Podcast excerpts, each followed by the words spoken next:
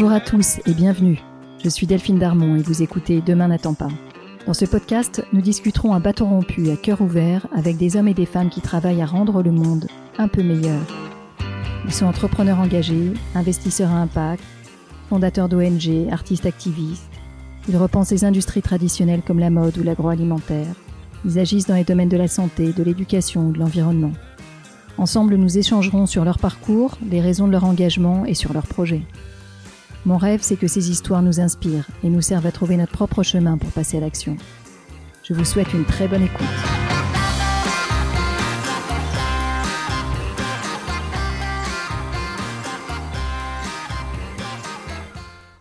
Alors, raccrochez vos ceintures et venez prendre un bon bol de lucidité avec Fabrice Bonifay.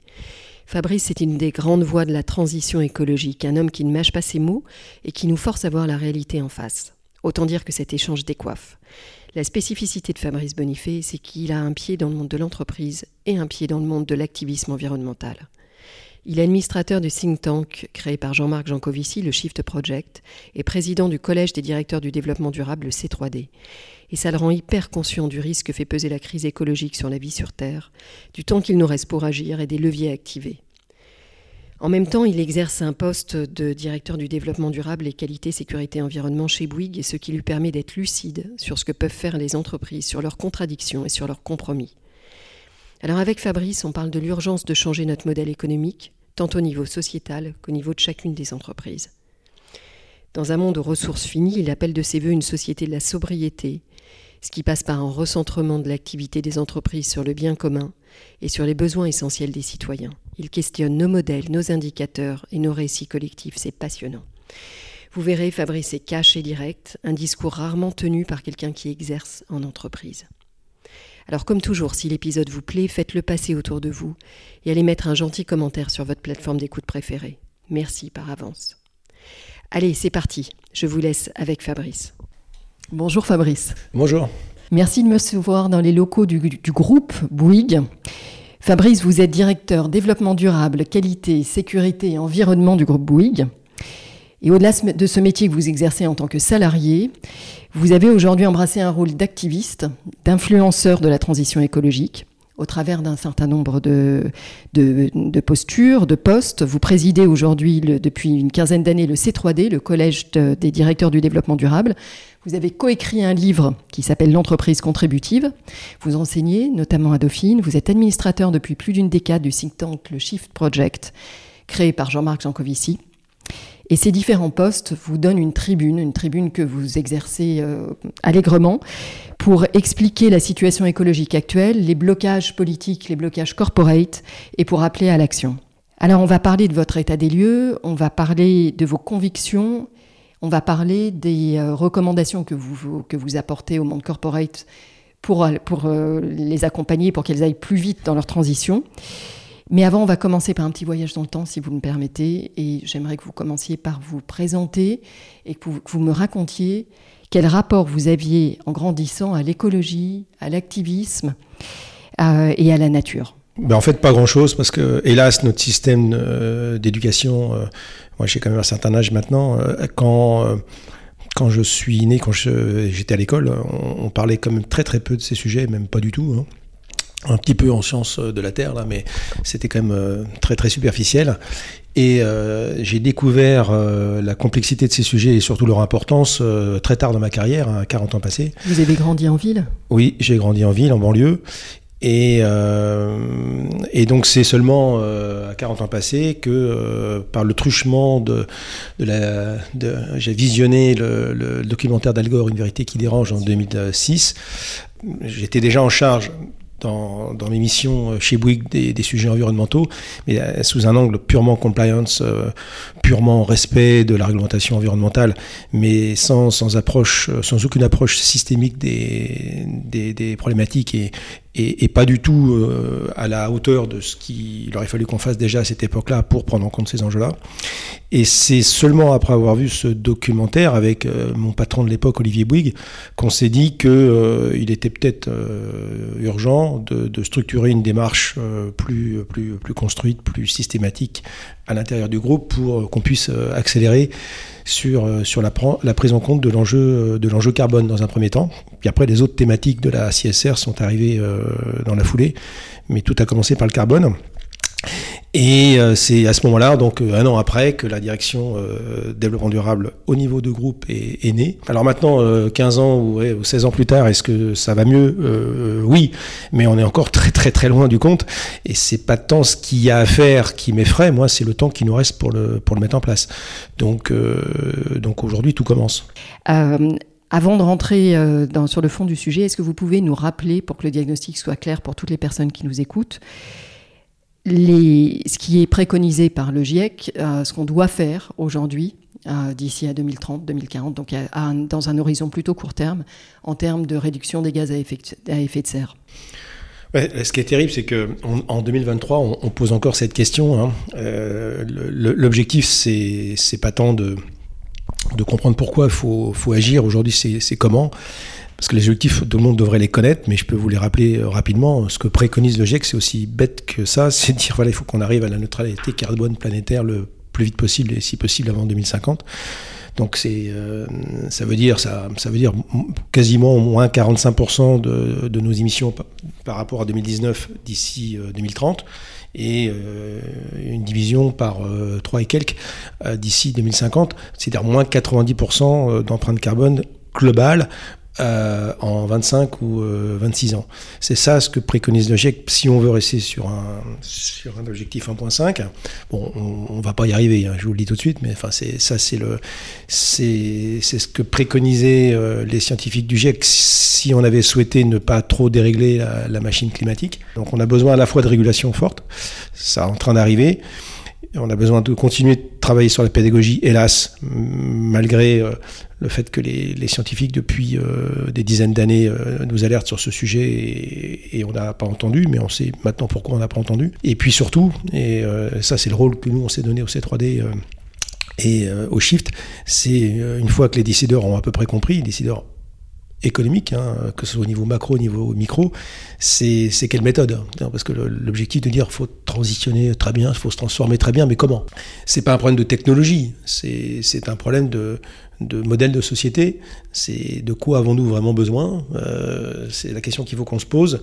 Est-ce qu'on a besoin de, vivre euh, sur une planète euh, qui restera habitable ou est-ce qu'on va tout droit vers Mad Max? C'est ça, la, ça la question. Alors vous levez des sujets qui sont très fondamentaux, en fait, qui sont quasiment philosophiques, qui est celui du modèle de société. et celui en fait de la sobriété. et choisie. sobriété choisie. Euh, comment est-ce que ce thème, qui était quasiment inexistant des débats il y a de ça 3-4 ans encore et qui a fait son chemin, comment est-ce que ce thème vous semble euh, accepté aujourd'hui? Euh, Comment est-ce qu'il est compris? Voilà, quel est... Bah, il n'est pas accepté. Voilà, on peut se raconter tout ce qu'on veut, mais non, c'est pas accepté. Euh, les gens confondent efficacité et sobriété, ce qui n'est pas du tout la même chose. Donc l'efficacité euh, énergétique ou l'efficacité technologique, euh, oui, ça nous fait faire des progrès tous les ans, de l'ordre de 1 à 2% d'efficacité, que ce soit sur la consommation d'énergie des machines, la, puissance des, des semi-conducteurs ou tout ce que vous voulez, ce qui permet bien sûr de consommer moins d'énergie par unité de valeur produite, mais le corollaire de, tout ce que de tout ce qu'on améliore euh, d'un point de vue technologie technologique fait que les, prix d'acquisition des produits qui bénéficient de ces progrès, de cette efficacité, ben, baissent. Et donc, euh, forcément, si le prix d'acquisition de ces produits baisse, ben, ça augmente l'assiette de potentiel d'achat euh, par, des, par des clients. Donc, ce qu'on gagne en intensité, on, le perd en volume.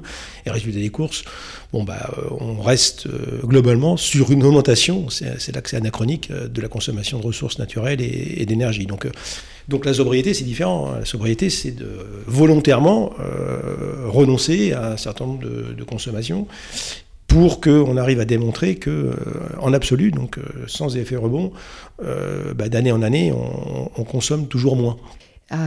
donc finalement, on est sur quelque chose qui peut paraître très simple, revenir sur nos besoins essentiels, revenir sur un mode de vie plus, plus sobre, mais qui euh, tire le fil d'une remise en cause plus, euh, plus fondamentale de notre, euh, de notre modèle économique.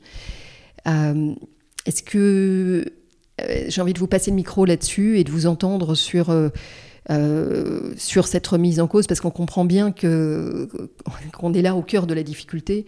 Notre modèle est un modèle mondial dans lequel la France a une petite place, dans lequel les marchés sont, sont complètement ouverts, les marchés de capitaux, les marchés de, biens. Comment est-ce qu'on peut mener à cette transformation de, modèle? Ce, problème euh, de changement de modèle, euh, c'est pas, pas tellement un modèle économique, c'est le modèle économique au niveau de l'entreprise, là il est au niveau de la société. Et on aura besoin à la fois de, régulation au niveau macro euh, et d'une remise en question au niveau micro des, des, acteurs économiques. Comme je ne crois pas à une prise de conscience du grand soir où euh, les gens disent bah oui finalement on marche sur la tête, on est en survitesse par rapport à l'exploitation des ressources, on émet trop de CO2, on un artificialise trop, etc. Ça, n'arrivera pas. Ça, hélas, ça n'arrivera pas. Et c'est bien, euh, hélas, les, crises à venir qui, euh, petit à petit, vont nous faire nous interroger sur, sur la façon dont on, crée la, valeur aujourd'hui économique, au détriment de la valeur écologique. Donc, euh, hélas, euh, je ne vais pas être trop pessimiste là, mais on, va encore devoir euh, subir les, conséquences des événements climatiques extrêmes et autres avant de s'interroger sur le sens de tout ça. Alors, est-ce qu'il faut attendre que ces événements arrivent pour commencer à réfléchir sur comment on pourrait faire autrement La réponse est non, parce que je pense que on, a tout intérêt, euh, nous la France, nous l'Europe, euh, les entreprises qui savent qu'elles ne pourront pas pérenniser leur business sur une planète qui va devenir une étuve, plus il y aura d'acteurs qui vont commencer à modifier leur modèle économique d'une façon volontaire, euh, en, prenant, euh, en prenant la responsabilité éventuellement de gagner un peu moins d'argent, euh, pour certains cas, dans certains cas, mais ça ne sera pas toujours vrai, et en, essayant d'entraîner avec eux leurs leur, partenaires, leur supply chain, et, et, et bien ça c'est une, c'est une, c'est une garantie, c'est une assurance vie que ces acteurs économiques vont prendre, parce que le plus important pour un acteur économique c'est de durer. L'argent n'est qu'un de la durée. Hein. Euh, et, donc, euh, on peut penser que euh, dans très peu de temps maintenant, certaines entreprises vont se poser la question déjà de leur raison d'être. Donc la question numéro un, c'est à quoi je sers et à quoi je sers en tant qu'entreprise, quelles sont mes singularités, est-ce que j'apporte vraiment des, besoins essentiels à mes clients et, au bien commun, en prenant en compte le bien commun? Si les fabricants de pompes à chaleur vendent de plus en plus de pompes à chaleur et que ça participe à la disparition des chaudières à gaz à condensation ou aux chaudières fuel, ben, pendant un temps donné, euh, on peut accepter que ces entreprises euh, fassent de la croissance classique, et euh, parce que ça va participer à, la diminution en absolu de la consommation d'énergie fossile. Donc dans les business de demain, je, pense que de vouloir mettre tout le monde au régime pour, pour, pour dire voilà, il faut qu'on soit tous à égalité, ça n'a pas de sens. Ce qui est important, c'est de regarder dans l'économie qu'est-ce qui est utile et regarder dans l'économie de façon euh, objective qu'est-ce qui est moins utile Parce que si histoire de croissance, décroissance, euh, il faut sortir de ça. Euh, aujourd'hui, l'objectif du monde, ça ne doit pas de, faire vibrer un, seul indicateur, ça n'a pas de sens. Tout le monde le dit depuis des années, euh, Sarkozy avait lancé un, workshop avec Stiglitz sur sais pas ça n'a rien donné. Euh, cet indicateur du PIB, c'est c'est dramatique que les politiques euh, n'aient comme seule envie de le... Sous prétexte que si l'agitation économique augmente, ben, ça, fait, ça fait plus de rentrée d'argent, plus d'impôts, etc. Et donc on croit que par ruissellement, enfin toutes ces théories économiques complètement fausses aujourd'hui, fausses, enfin ça a été vrai pendant des années, hein, je ne conteste pas que ça a fonctionné très très bien monde qui n'avait pas Voilà, qui n'avait pas de limite. Mais sauf que maintenant, on est en train de toucher ces limites, on les a même explosées pour cette, euh, cette d'entre elles. Donc, vous savez, la meilleure façon de devenir dingue, c'est d'adopter un même comportement et d'en attendre des résultats différents. Euh, aujourd'hui, je crois. Oui, oui. Euh, ou Confucius, quand je ne sais pas qui l'a dit, je dis Confucius parce qu'on est comme il a, par sa sagesse légendaire. Enfin, peu importe. En tout cas, ça veut dire, ça veut dire que aujourd'hui, il faut que collectivement, hein, j'aime pas dire il faut parce que c'est tellement facile, mais que collectivement, on prenne conscience que les, nouvelles métriques de la performance microéconomique et les nouvelles métriques de la performance économique doivent changer. Métrique, c'est quoi? C'est comment on mesure le fait qu'on on enregistre des progrès. Et les progrès humains, aujourd'hui, c'est quand même, à mon avis, euh, l'espérance de vie en bonne santé, c'est euh, l'accès à l'éducation, c'est l'accès à l'assainissement, c'est l'accès à l'énergie propre.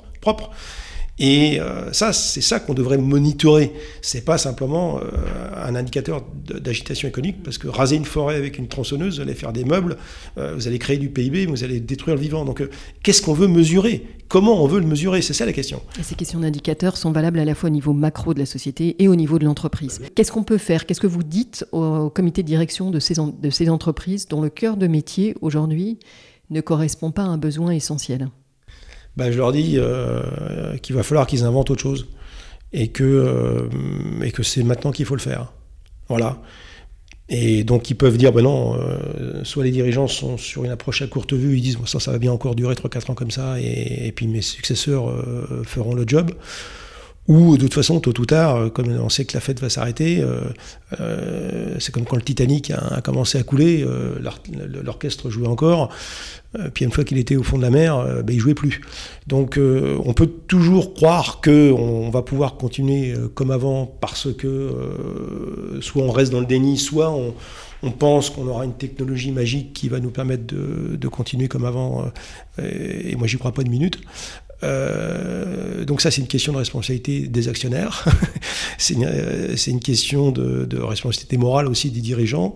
Euh, mais de toute façon, moi, je vous mets mon billet que de toute manière, euh, bien avant la fin de la décennie, euh, il va y avoir des questions des conseils d'administration et des assemblées générales à ces entreprises-là pour dire, bon, en fait, très bien, mais qu'est-ce que vous comptez faire pour continuer de payer les salaires des, de vos collaborateurs en, recentrant l'activité entreprise sur des besoins essentiels. Donc, euh, pour certaines d'entre elles, certaines entreprises qui sont très riches, elles auront peut-être moyen de, shifter, de trouver des, nouveaux leviers d'activité plus compatibles avec les enjeux long terme. Euh, mais euh, ça nécessite une force d'âme énorme, ça va nécessiter d'énormes investissements, ça va nécessiter beaucoup de formation également. Je ne sais pas comment ça va se passer pour ces entreprises. Une chose est sûre, c'est que moi, je dirais plutôt à mes enfants d'aller travailler dans des entreprises euh, qui, euh, qui font du bien à la société, qui sont utiles. Il y a quand même plus de chances que ça dure un peu plus longtemps que les autres. Euh, plutôt que d'aller dans d'autres entreprises qui sont peut-être facialement, qui peuvent apparaître comme plus fun, mais qui à l'horizon de quelques années ne sont, pas, ne sont tout simplement pas viables. Hein. Tout le monde en a à tout âge, mais euh, au fur et à mesure où on voit la, multiplication des événements climatiques extrêmes, euh, à chaque fois ça remet une petite couche sur la sensibilisation. On se dit, bon là, l'incendie, il est, il est au Canada, donc ça va. Mais euh, là, il est en Grèce, là, il est, là les inondations sont en Espagne. Donc, on, tant que ça ne nous touche pas notre jardin, on se dit, on est passé au travers. Mais on voit bien qu'avec l'augmentation en fréquence, en gravité de tous ces événements, je, je pense que plus personne n'est à l'abri. On voit les, en tout cas les vagues de chaleur, ça touche tout le monde. Et, et maintenant, on commence c'est un peu cerné par tout cela. Et, c'est normal qu'il y ait des anxiétés parce que c'est juste terrible ce qui est en train de se passer. Euh, j'aimerais revenir sur l'entreprise pour laquelle vous travaillez, Bouygues. Alors, pour mémoire, Bouygues, c'est gigantesque. Vous êtes actif dans, sur 5 continents, 80 pays. Je crois qu'il y a 200 000 salariés. Euh, et juste pour rappel, pour qu'on soit tous, euh, même si on connaît tous Bouygues, mais qu'on soit, tous au même niveau d'information, Bouygues, c'est évidemment de la construction et de la, promotion immobilière, c'est aussi des télécoms et c'est aussi les médias au travers de TF1. C'est surtout l'énergie et le service maintenant, hein, qui est le premier métier du groupe depuis, euh, depuis un, peu moins d'un an, mais c'est ça le premier métier du groupe. D'accord, alors c'est intéressant parce que j'allais vous renvoyer, évidemment là on est sur des métiers qu'il s'agisse euh, de, l'énergie, du service, mais aussi les métiers de la construction, les métiers de l'information, on est sur des métiers qui ont un rôle sociétal. Et en même temps, on est aussi sur des métiers, en tout cas pour la construction, et vous, vous remettrez son juste niveau dans le dans l'activité de l'entreprise, mais on est sur des métiers qui peuvent être extrêmement émetteurs. Je crois que le béton, c'est 6% des, émissions de gaz à effet, de serre, et donc euh, très concernés euh, par un travail sur leur chaîne amont, euh, pour euh, optimiser la façon de faire. Comment est-ce que vous avez mené, vous en interne, en tant que directeur du développement durable, euh, cette, cette prise de conscience qui a émané, vous nous l'avez rappelé, de Martin Bouygues, mais quand même comment vous l'avez diffusée et comment est-ce que vous avez amené les différentes entités à réfléchir sur leur raison d'être et sur leur transformation de, supply chain, d'activité? Mmh. ben, euh, Une grande partie euh, des activités de Bouygues, c'est typique d'activités qui sont quand même un peu essentielles, hein, à se loger, euh, à s'informer, etc., mais qui peuvent être soit prendre en compte les enjeux long terme ou ne pas le faire. Voilà, donc on est complètement dans, ce cas-là. Hein. Euh, je pense qu'on a encore un petit peu de temps, enfin, on a encore besoin de se loger dans beaucoup d'endroits, on a encore besoin d'infrastructures, on a besoin d'énergie, etc. Donc euh, les gens qui travaillent chez Bouygues, ils, sont, ils sont pas mal à l'aise par rapport à, à, la, vocation d'une grande partie des livrables de l'entreprise. Mais euh, la question que vous l'avez posée, c'est est-ce qu'on va continuer de construire comme on a toujours, on a toujours fait en utilisant des matériaux qui sont bah, qui ne sont pas du tout euh, compatibles avec, euh, avec les trajectoires de décarbonation qu'on doit avoir. alors bien sûr, la première chose, euh, la première chose on s'est attaqué en fait à, au, cœur du problème, qui est bah, comment on réduit l'empreinte carbone de, la construction. si on prend le cœur historique de Bouygues, enfin le métier historique, hein, plus exactement.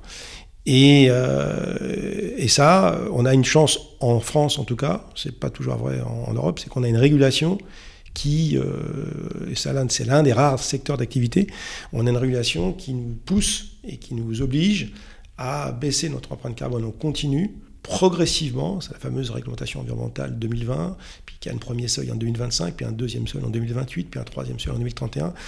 Et de toute façon, c'est pas négociable. Si on veut, euh, ne serait-ce que continuer de travailler, euh, on doit trouver des solutions pour coller à cette régulation. Alors, à l'international, c'est un peu différent, mais en tout cas, en France, euh, j'ose dire qu'il bah, va falloir qu'on s'attache à, suivre la, réglementation qui était définie. Et donc pour ça, bah, utiliser des nouveaux matériaux euh, bah, biosourcés, géosourcés. On a des, niveaux de des niveaux de maturité de la compréhension des enjeux qui d'un pays à l'autre sont très différents. Il y a des pays où on est très challengé par nos parties prenantes et notamment par nos clients. Et là, du coup, on, est en capacité de leur proposer des choses qui sont euh, nettement moins impactantes et puis d'autres euh, on a un niveau de, maturité qui n'est pas encore très élevé. Et, là, qu'est-ce qu'on fait? Est-ce qu'on y va? Est-ce qu'on n'y va pas? Euh, Si on n'y va pas, ça risque d'être fait par des gens qui le feront encore plus mal que nous. Donc, euh, on n'est pas aussi dans des métiers où on est le prescripteur, le, prescripteur premier. Donc, dans, certains, dans la plupart du temps, c'est pas le cas d'ailleurs. On n'est pas auto-prescripteur de ce qu'on construit. On le construit pour le compte de clients. Donc, c'est extrêmement compliqué. Et c'est là qu'on a besoin, je le dis souvent, d'une approche concertée avec les régulateurs, c'est que, euh, et d'ailleurs nous on n'a jamais fait de lobbying euh, pour abaisser euh, la, la, enfin, abaisser l'ambition de la régulation. Euh, les entreprises doivent prendre leurs responsabilités sur l'évolution de leur modèle d'affaires, ça, ça les, concerne en premier lieu, et le régulateur doit prendre ses responsabilités sur ce qu'ils veulent voir advenir comme infrastructure durable euh, ou pas. Je vous donne un exemple, c'est quand même les, euh, les élus qui décident si on va mettre une autoroute à trois voies dans une forêt primaire ou un tramway ou une ligne de TGV. C'est pas pas les constructeurs qui décident de ça. Donc dans les schémas d'aménagement de l'urbanisme, etc., on a besoin d'avoir des élus qui prennent aussi leurs responsabilités pour demander aux entrepreneurs de construire des infrastructures qui sont plus compatibles avec les enjeux de long terme. Et nous, derrière, à nous de trouver les solutions pour le faire proprement, hein, avec plus d'économie circulaire, avec plus de biosources, etc. Et c'est ce qu'on s'attache à faire. On a trouvé toute une kyrielle de solutions pour abaisser notre empreinte carbone, pour aller même plus vite que ce que la régulation nous demande euh, aujourd'hui. Encore faut-il que nos clients euh, deviennent prescripteurs de ces solutions. Excusez-moi Fabrice, du coup j'ai plein de questions euh, au, vu de ce que vous venez d'expliquer. Une première, euh, quand on parle de raison d'être, derrière on parle souvent, le, terme qui vient derrière très souvent, c'est le mot renoncement. Euh, vous donnez l'exemple de l'autoroute qui passerait au travers des forêts primaires, qui, serait demandée par un maire. Est-ce que ça veut dire que ça, par exemple, ça serait du registre d'un renoncement pour Bouygues? Bah, potentiellement, oui. Donc, euh, vous savez, tout ça ça, se regarde au niveau de l'analyse de risque initiale de chaque projet. Euh, il y a aujourd'hui un, élément qui n'existait pas il y a quelques années, qui s'appelle le risque d'image et le risque de réputation. Euh, bah, à nous de voir, mais ça c'est, on fait des milliers de chantiers tous les ans, hein, donc c'est au cas par cas. ça sera à nous d'apprécier, aux équipes opérationnelles d'apprécier si, de, de, dire oui à tel ou tel client pour tel ou tel ouvrage, est-ce que par rapport à ce qu'on va gagner potentiellement en cash et par rapport à ce qu'on va perdre en réputation, quelle est la, quelle est la, quelle est la balance quoi, hein, Et, j'ai la faiblesse de penser que la pression va être telle aujourd'hui sur les entreprises sur ces sujets-là que les renoncements viendront tout seuls, tout simplement, parce que ça sera intenable. Alors de là, de dire qu'on a une stratégie de renoncement, non, il n'y a, aujourd'hui pas de stratégie de renoncement dans, 99% des entreprises, parce qu'il y a quand même des salaires à payer, etc.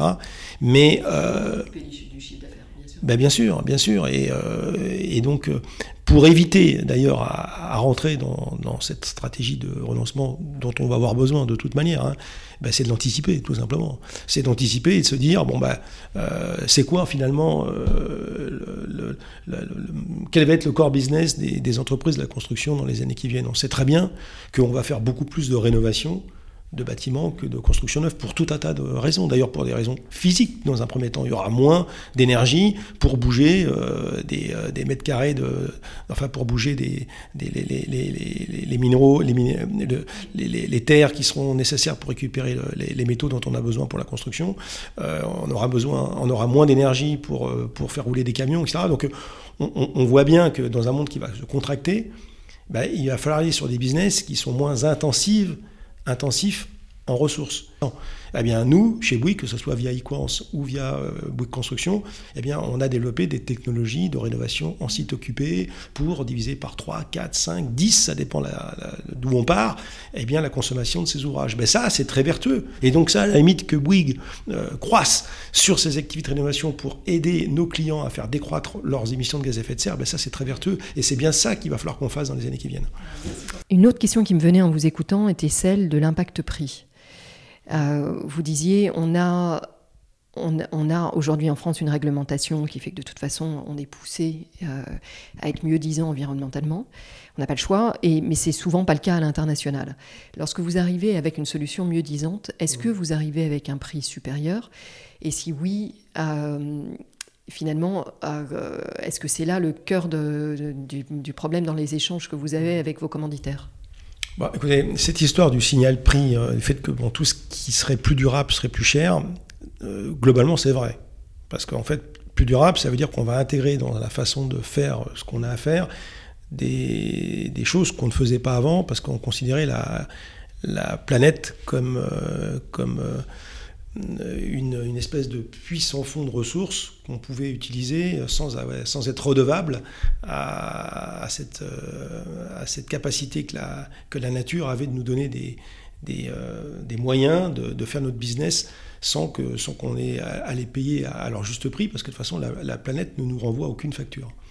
Donc finalement, les, business les plus, euh, les entreprises qui sont sur les business les plus sales sont celles qui gagnent le plus d'argent aujourd'hui, en réalité, parce qu'en fait, elles ne font qu'exploiter des, des, ressources qu'elles n'ont pas payées. Donc si on considère qu'il faut intégrer demain dans les entreprises euh, les, les dispositions de protection, de préservation euh, euh, des écosystèmes et, du vivant dans le, dans le prix de vente des, des, euh, produits, au coût de maintien, comme on dit, bah, forcément de payer un truc qu'on ne payait pas avant, ça va forcément renchérir in fine le prix d'acquisition chez le client. C'est pas très compliqué à comprendre. Donc en attendant d'avoir une comptabilité qui impose ça, qui impose que les entreprises prennent en compte euh, ces mesures de protection, de préservation des, mm. écosystèmes et de restauration des, stocks, notamment lorsqu'on tape dans des stocks renouvelables ou non renouvelables, ce qu'aucune entreprise ne fait aujourd'hui euh, dans sa comptabilité parce que ce n'est pas une obligation légale tout simplement. Euh, eh bien, il va falloir, si on veut arriver à continuer de vendre en intégrant ces dimensions, bah, il faut changer le modèle d'affaires. Si vous ne changez pas le modèle d'affaires, vous ne serez jamais compétitif. Jamais compétitif. Et donc, dans un monde où vous avez des acteurs qui jouent le jeu et puis des acteurs qui ne jouent pas le jeu, ben vous êtes mort. Donc, euh, donc, on va être dans cette période hybride où on va avoir des entreprises qui vont avoir envie de bouger et puis d'autres qui euh, euh, vont rester dans le cynisme habituel parce que soit elles n'ont pas compris, soit parce qu'elles ont des actionnaires qui restent dans la cupidité, dans le court terme, etc. Donc, pour éviter ces distorsions de concurrence lorsqu'il n'y a pas une protection par la loi, eh bien, il faut changer le modèle d'affaires. Donc nous, ce qu'on qu'on écrit avec Céline dans le livre Entreprise contributive, c'est dire que la façon de, s'en sortir, c'est euh, de, disrupter le modèle d'affaires. Je vous donne un exemple, parce que sinon c'est très abstrait. Hein. Donc euh, dans, les, bâtiments qui euh, sont vraiment net zéro carbone, bah, ils sont forcément plus chers parce qu'il va falloir séquestrer le carbone, parce qu'on ne pourra pas tout faire en bois et en tofu. Hein. Et donc si on veut que ces bâtiments soient quand même économiquement viables, bah, il faut réfléchir à la façon dont on, les utilise. Donc aujourd'hui, ils sont souvent mono-utilisateurs et euh, utilisés euh, avec un faible pourcentage. Ben là, on va dire à nos clients, ben, votre bâtiment va être plus cher, mais on pourrait vous aider à l'utiliser euh, sur une chronotopie plus large et donc faire rentrer des recettes additionnelles d'exploitation qui fera que bah, vous aurez plus de recettes d'exploitation. Donc le surloyer que vous allez devoir payer pour un bâtiment vert, eh bien, ça, restera économiquement intéressant pour vous. Vous parlez d'économie de l'usage, vous parlez de de transformation du modèle pour permettre à la fois euh, une durabilité bien supérieure et, euh, et, euh, et, peu importe en fait le modèle de possession, le modèle de location, il s'agit de remettre en cause tout le business model pour à la fois baisser les émissions et augmenter le cycle de vie du produit. Bouygues est une entreprise familiale, mais c'est aussi une entreprise cotée. Mmh avec tout ce que ça implique en général de court terme. Euh, comment est-ce que cette stratégie d'engagement environnemental est reçue par les petits porteurs ou par, enfin globalement par le marché? Et est-ce que on, vous êtes confronté à des, à des, euh, à des remises en cause d'une stratégie qui passerait par un modèle de rémunération des, des investisseurs inférieurs Pour non, à date non. Non. Euh, on nous pose de... de voir que le marché. Euh, oui, oui. Bon, enfin, vous savez, les, investisseurs, ils veulent qu'on soit vert, mais ils veulent le même dividende, ils veulent la même rentabilité, etc. C'est exactement ma question. Donc, euh, c'est clair que les entreprises, beaucoup d'entreprises hein, qui sont très capitalistiques, ce qui n'est pas trop le cas de Bouygues d'ailleurs, vont devoir faire des investissements colossaux hein, euh, pour changer leur modèle. Hein. C'est clair. Si vous êtes chez Liquide, que vous faites de l'hydrogène avec euh, du gaz, et puis que demain vous devez faire du hydrogène qu'avec des ENR, bah, c'est pas les mêmes machines. Euh, si demain vous êtes Stellantis et vous faites des véhicules thermiques, puis vous allez voir dans 10 ans, on vous dit que vous allez faire que des véhicules électriques, vous vous rendez compte un petit peu. Il faut, d'abord faire du dépréciation d'actifs qui fonctionnent encore très bien, et puis investir dans des nouvelles usines de production pour produire des choses qu'on avait, qu'ils n'avaient jamais produit avant. Donc de, que ces entreprises continuent d'avoir la, même euh, rentabilité vis-à-vis de leurs actionnaires, ça me paraît une utopie totale. On a un effort de guerre à faire euh, pour pas mal de boîtes, euh, une économie de guerre pour, pour sauver le climat et donc sauver la vie sur Terre, hein, c'est aussi bête que ça. et il va falloir aussi que les investisseurs le comprennent. Euh, ça ne veut pas dire qu'on va plus gagner d'argent, mais pour certaines entreprises, ça dépend lesquelles, oui, il y aura euh, certainement un effort d'investissement qui va être colossal et qui va peut-être baisser, certainement même obérer la rentabilité euh, de, certaines boîtes, surtout qu'il va falloir que, de toute façon, on accepte de faire ralentir l'économie d'une essentielle, de façon, qu'on accepte ou pas, c'est ce qui va se passer de toute manière, donc autant le moins le subir possible. Et, ces, ces, histoires d'arbitrage court terme, long terme, etc., on est en plein dedans, mais j'ai la faiblesse de penser que, hélas, euh, trois fois hélas, que euh, ce qu'on est en train de vivre au niveau des changements climatiques qui, euh, s'accélèrent en fréquence, en gravité, etc., vont rapidement nous faire comprendre, en tout cas dans les années qui viennent, dans les toutes prochaines années qui viennent, que, comme disait l'autre, hein, lorsqu'on aura abattu le dernier arbre et mangé le dernier poisson, on va s'apercevoir que l'argent n'est pas comestible.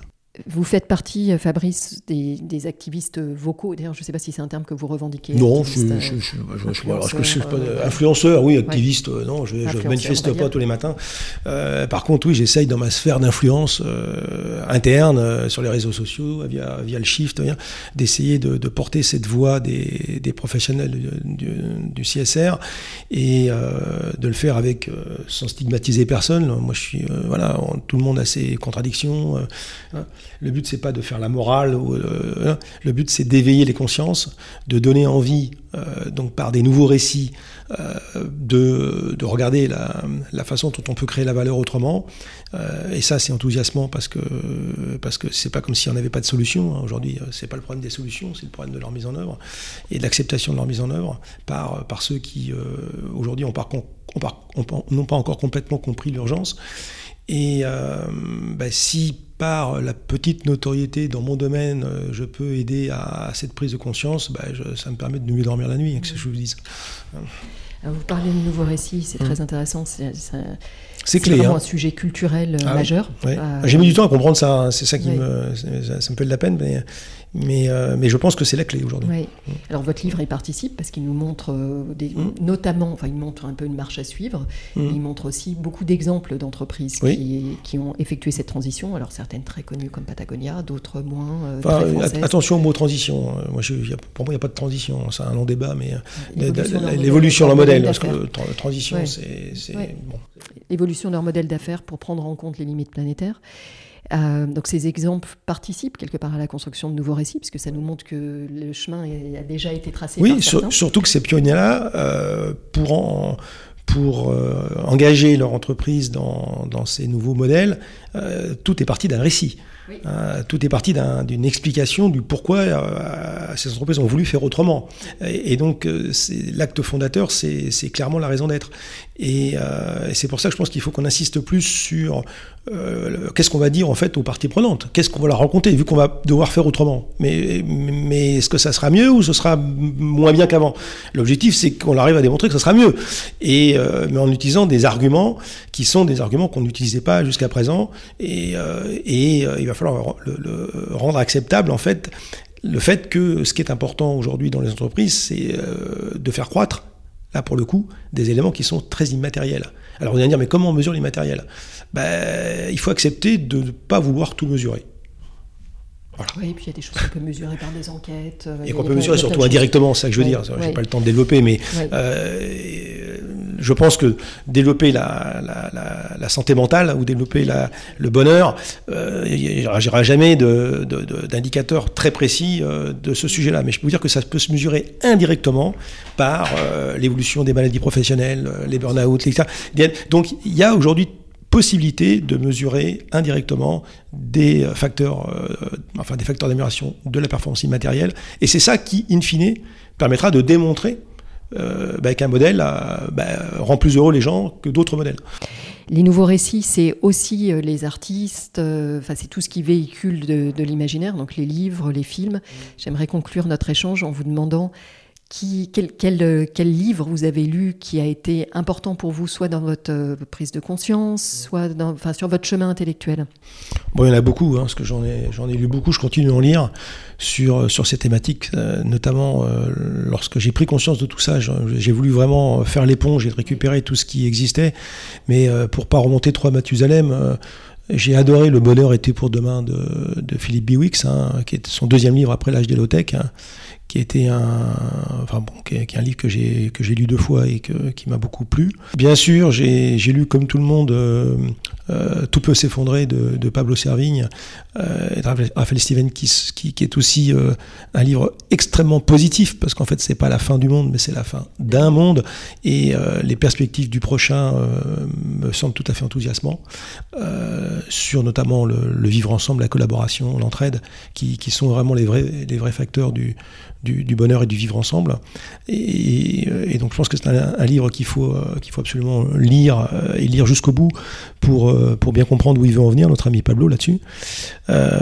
bien sûr, Ralentir ou périr, hein, un livre plus récent de, de Timothée Paris qui, qui, lui, au niveau macroéconomie, pose bien les éléments du problème et euh, alors, c'est, il y a certainement des choses à revoir sur la partie solution, mais on ne peut pas lui demander non plus euh, d'apporter toutes, euh, toutes les, toutes les clés.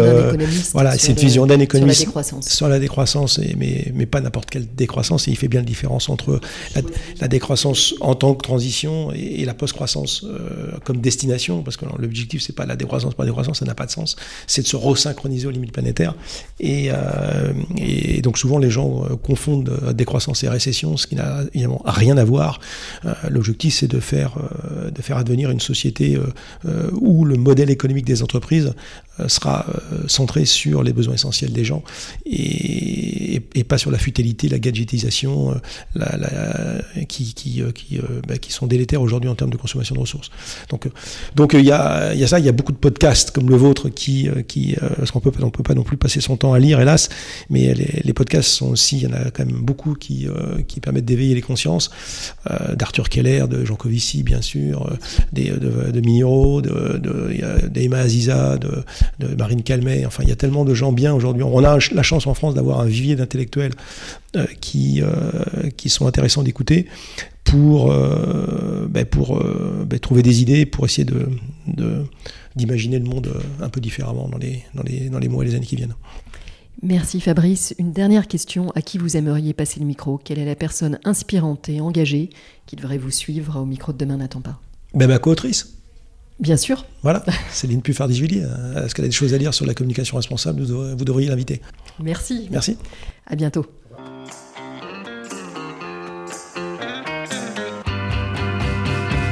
Un grand merci de nous avoir écoutés jusqu'ici. J'espère que cet épisode vous a plu.